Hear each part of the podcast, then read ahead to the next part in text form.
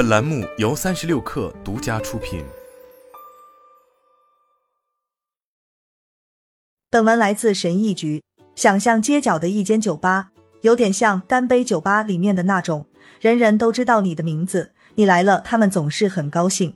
现在想象一下，这间酒吧被一个有钱的混蛋买走了，他开着粗俗的玩笑，当大家不笑时，他的嗓门只会更大。更糟糕的是，他的缺乏组织能力开始影响到服务的基本运作。表明上一切基本上都没事，你依旧是这里的常客，但你总感觉这个地方的特别之处已经没了。与此同时，一直都有些不稳定的金融数学现在肯定行不通了。人们想知道这个地方离第十一章还有多远？那么会发生什么？客人会跑掉吗？他们会到新的地方重新聚在一起吗？还是他们会留下来？我的看法是，客人会走掉。把社交 APP 凝聚在一起的是什么？只要去问任何一位科技爱好者，他们会很快告诉你答案。网络效应。简而言之，社交 APP 让我们能够以熟悉的方式与熟悉的面孔进行交流，并且可以轻松的结识新朋友。创立一个新的社交应用，有点像建设一座新城镇。一开始那里只是一堆空地，这就是大多数社交 APP 失败的原因。一旦技术转变带来新的沟通方式时，通常就会形成新的网络，宽带互联网以及 Flash 视频支撑了 YouTube，移动通讯使得推特成为可能，手机摄影让 Instagram 成为可能。但有时候网络的形成会因为别的原因，比方说在成立将近十年前，Facebook 在技术上就已经是可行的了，你只需要有个人电脑、互联网、edu 电子邮件地址、Web 以及 img 标签，所有这些都在一九九五年的时候就有了。Facebook 之所以能成功，是因为它是第一个嗅到了文化转变的，并且开发出了适合它的网络结构。感觉我们今天正经历另一场重要的文化转变，推特的衰落。新一代网络正在试验新的结构，试图乘虚而入。如果我们想了解接下来会发生什么，问一下这些问题会有所帮助。是什么导致了这场文化转变？什么样的新结构会更好？未来使用互联网会是什么样的感觉？这些都是大问题。不可能用数据来回答，也不可能很确定回答的对不对。但这些是需要考虑的重要问题，尤其是现在，因为如果说我们从迄今为止的互联网历史中学到了些什么的话，那就是我们用来交流的网络结构会影响我们的生活方式。丘吉尔曾经说过：“我们塑造了我们的建筑，但之后建筑塑造了我们。”他是对的。首先，让我们思考一下推特出了什么问题。以及它与大型网络的文化转变有何关系？需要明确的是，推特不会消亡，但它正在出现结构性衰退。直接原因是马斯克的管理，但还有一个更深层次的问题：把整个世界扔进一个聊天室，制定一套规则，永远难以为继。就像 Noah Smith 所说的那样，互联网想要碎片化。Jack Dorsey 掌管推特时，这个平台一直在催生右翼的替代品。既然现在马斯克当家，并激怒了更广泛的意见人群，就会出现更多不同的选择。这里仅举几例：Mastodon、Substack、NoseBlueSky、Farcaster 等。但不管是谁来运营推特，他们的决定都会激怒部分用户，而这些用户就会去寻求替代方案。直到最近，我都还认为这些替代方案会注定失败。但现在我发现，我是在用错误的标准来评判他们。那些替代品并不打算成为下一个推特。不会有下一个推特，但互联网会发生转变，看起来会变得更像推特和 Facebook 占据主导地位之前的样子。大型网络仍将存在，但他们获取的注意力份额将会缩小，并且有能力执行自己的规则的小型社区将会增加。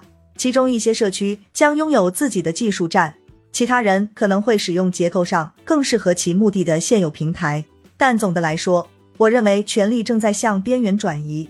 Noah Smith 已经很好的解释了为什么互联网正在碎片化，所以我不会再详细讨论这一点。但简要总结是，面对观点势不两立的人时，人们会变得更加愤怒和两极分化。当人们处在一个让他们感到安全的空间时，他们会更快乐，更愿意批判性的思考新想法。只有在有能力任意排除不适合的人时，群体才能实现和谐。当有很多群体可供选择时，被排除在群体之外并不是什么大不了的事。人们会受益于成为多个半重叠群体的一员，因为可以探索不同空间内的不同兴趣和身份。把所有这些事实放在一起，为什么 Facebook 和推特难以将这么多不同类型的人聚集在一个屋檐下，也就不难理解了。很长一段时间以来，他们的功能有点像互联网的市中心，大家聚在一起见面，但又回到自己的社区进行更有意义的互动。但现在，因为马斯克的折腾，推特作为公共空间，感觉已经变得越来越不稳定，规则似乎天天都在变，服务出错中断也越来越频繁，这让一切都失去了平衡。问题是接下来会发生什么？推特的替代品清单每周都在加长，但在我看来，最有趣的玩家是 Substack Notes。Substack 之所以有趣，是因为它已经与许多有影响力的作家及其受众建立了联系，这是社交交流平台的一个独特起点。每一位作者都像是他们自己的读者社区的核心，而现在有了 Notes，读者和作者的互动可以比以前更加流畅。Substack Notes 基本上就像推特。只是那是依附在 Substack 上面，因此对于帮助作者发展其 newsletter 很有用。现在任何人都可以分享笔记，即便他们没有 newsletter。即使 Notes 只有上面描述的这些特征，它也已经足够有趣和吸引人了。但更重要的是，Substack 的作者有动力让它变得更好。当我在 Notes 上关注某人时，我也就订阅了他们的 newsletter，而他们就得到了我的电子邮件地址。与推特的其他去中心化的替代方案相比，电子邮件是迄今为止最有价值、采用最广泛的去中心化通信协议。此外，Substack 不仅仅只是跟电子邮件有关，它还有一个围绕着付费订阅构建的商业模式。使用它的作者不只是因为 Notes 很有趣而希望它好，还因为他们的部分或全部的生计都依赖于 Substack。看看 Substack 的这一设计，在接下来的几个月里会如何发展，将会很有趣。最大的风险在于。作者是否真的能将其发展成一个足够大的网络，成为其用户增长的宝贵来源？读者和那些偶尔写写的作者会不会积极参与呢？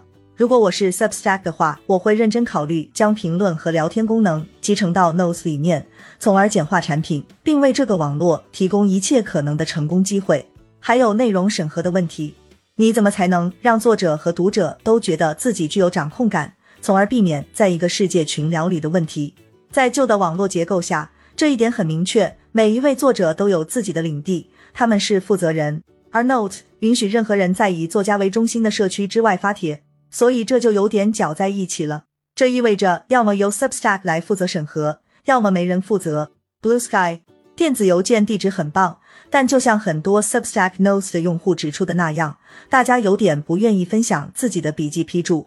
我们的收件箱已经够满了。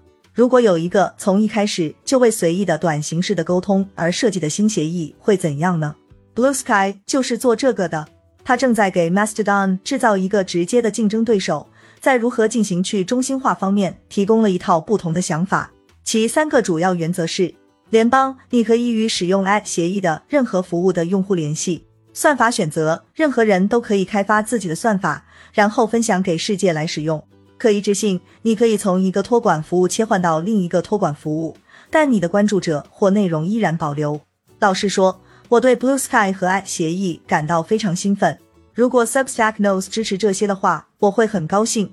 而且我看不出有任何理由说未来 Substack Notes 会不支持这个。我之前就写过关于算法选择有多酷的文章，这是我在将近一年前建立的模型，上面展示了在推特建立一个算法市场的样子。